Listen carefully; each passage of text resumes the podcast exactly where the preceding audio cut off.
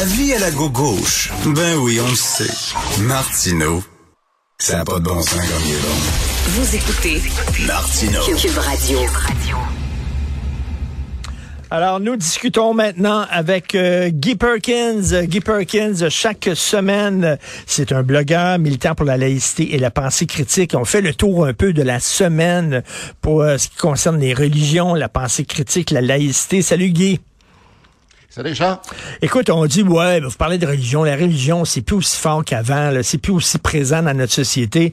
Parle-moi juste de, de l'immeuble, toi. Tu prends, tu prends des cours d'arts martiaux mix, OK? On sait, là. Oui. Euh, T'aimes ça te battre. Ça. Alors, tu prends des cours d'arts martiaux et euh, rien que dans l'immeuble où tu vas prendre tes cours, euh, il y, a pas mal d'églises assez bizarres là-dedans. hein? C'est, c'est tellement drôle, Richard, c'est que l'endroit où on est situé, c'est que c'est un centre multidisciplinaire, puis un petit peu, mais- puis c'est, c'est vraiment très multidisciplinaire. Pour te donner un exemple, il y a une école de danse à claquette, OK. il y a une école de, de, de danse latino, mais il y a aussi euh, deux églises évangéliques.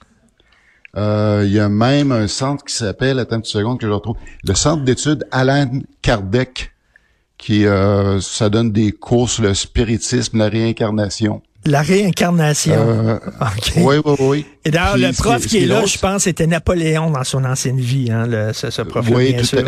As-tu remarqué, il n'y a jamais, qui était- y a jamais quelqu'un qui était esclave dans son ancienne vie? Il était tout sur roi ou reine, hein? Non, ils ont, il y avait tout justement des belles vies. C'est, c'est vraiment étrange. Puis ce qui est drôle, c'est qu'à un moment donné, c'est que en face de notre local, il y avait justement une des églises évangéliques qui était là.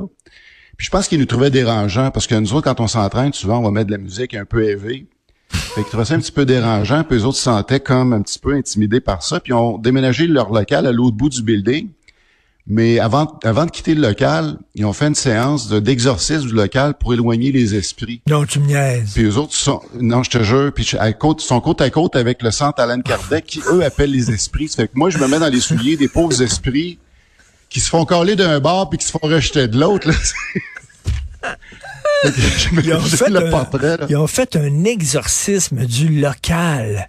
C'est incroyable. Ouais, Alors- puis, c'est- puis alors- là, ici, là, je spécule, je spécule. Je pense que de notre faute que probablement qu'on était perçus comme des sataniques. Euh, Alors donc, euh, le centre Alain Kardec pour le spiritisme et la réincarnation, il y a une église cité évangélique des vainqueurs, tu as l'église maison de la restauration et tu as la librairie chrétienne.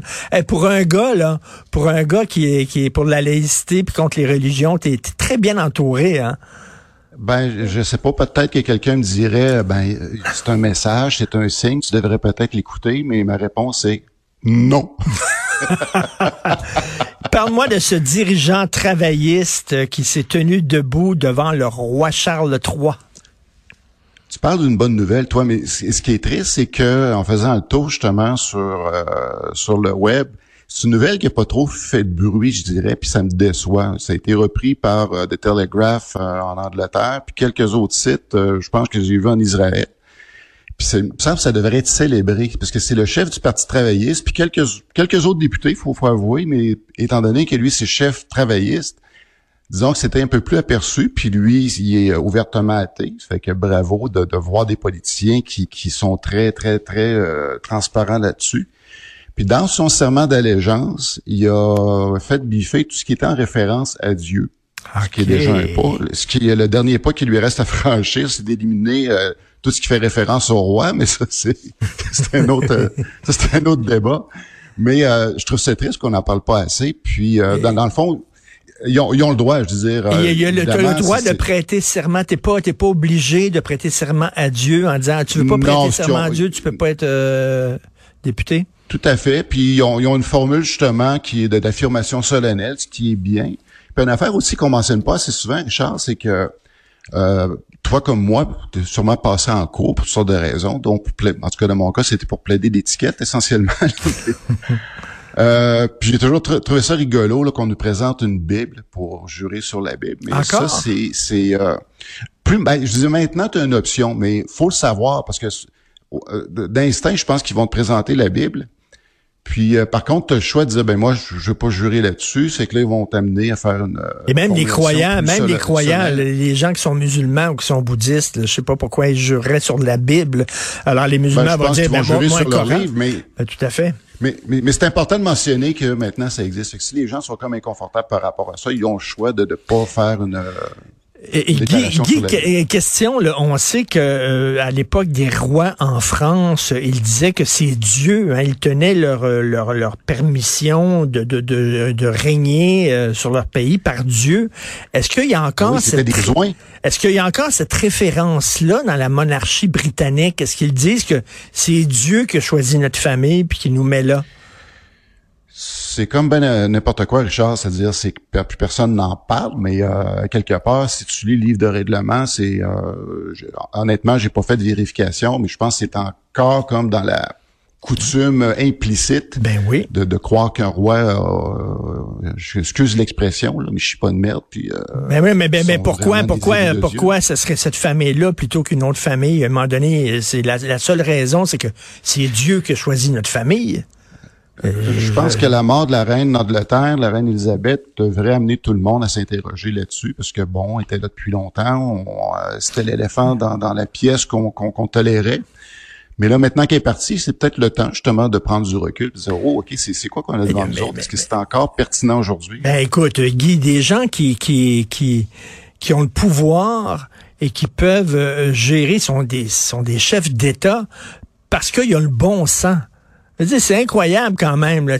Charles va pouvoir succéder à la reine parce que c'est son fils. Voyons donc, est-ce qu'on accepterait ça dans n'importe quelle démocratie? On s'en va en élection bientôt. Là. Non, non, non. Il faut que tu votes aux personnes qui ont le bon sens. C'est complètement ridicule. Le beau, le bon, le, le, gros bon sens, oui, mais pas le bon sens. non, effectivement. Puis on s'entend que quand on regarde euh, Chuck numéro 3, euh, si on devait le passer au vote, personne ne voterait pour lui, euh, fort probablement. Euh, quoi qu'il fait repasser ses lacets de souliers quand même, ce qui est très important. En Inde, il y a ah, un ben homme ben qui s'est coupé la langue en Inde. Pour des raisons religieuses. Oui, encore là, c'est un petit encore que j'ai vu passer dans, le Journal de Montréal, le Journal de Québec cette semaine, puis qui a été repris aussi par plusieurs euh, médias dans le monde. C'est justement, c'est un paysan indien qui est allé dans un temple hindou puis euh, apparemment, il fait pas figure d'exception. Ça s'est vu quelques fois dans les dernières années où que le type allait faire une offrande. Et l'offrande, c'était sa langue. Oh. Fait que pour justement euh, aller chercher l'apaisement de la déesse qu'il adorait. Puis euh, là, la question qu'on peut se poser, là, c'est OK, qu'est-ce qu'il a fait? Est-ce que il a fait de la médisance sur son prochain puis ces trucs-là? Puis pour éviter de faire de la médisance dans le futur, c'est couper la langue. Fait que je me demande s'il avait violé quelqu'un, qu'est-ce qu'il aurait fait au bout de sacrifice qu'il aurait fait? Écoute, la, religion est extrêmement présente en Inde, hein? euh, une des populations les plus euh, nombreuses au monde, avec plein de formes de religion là-bas.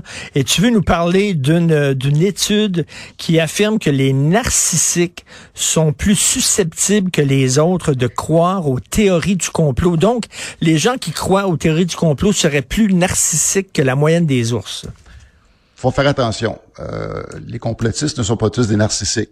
Par contre, ce qu'il faut spécifier, c'est qu'un narcissique est plus euh, est, plus susceptible de croire aux théories du complot de par leur profil. Euh, tu sais que je suis un passionné de la psychologie. Euh, ça, ça vient des, années que j'ai étudié en éducation spécialisée dans les années 80. J'ai étudié deux ans là-dedans. Puis la, la, psychologie, comme devenue une lecture de chevet par après, euh, donc, eux autres, euh, c'est dans le fond, dans leur narcissisme, il y a trois éléments qui fait que euh, justement sont plus propices à ça. C'est-à-dire, c'est que c'est des traits qui s'ajoutent. Il y a le névrosisme.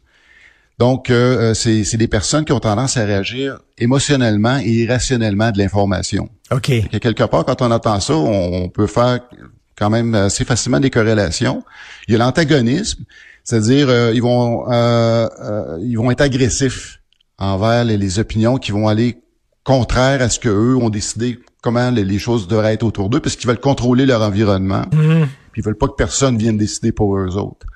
Et puis après ça, ils ont, ils ont des, un agent d'extraversion qui qui qui, euh, qui, qui amène des comportements agressifs et assertifs. C'est-à-dire non seulement ils vont dire des affaires assurées de façon agressive, mais ce qu'ils vont dire là, pour eux autres, c'est la vérité infuse, puis tu dois pas les contester.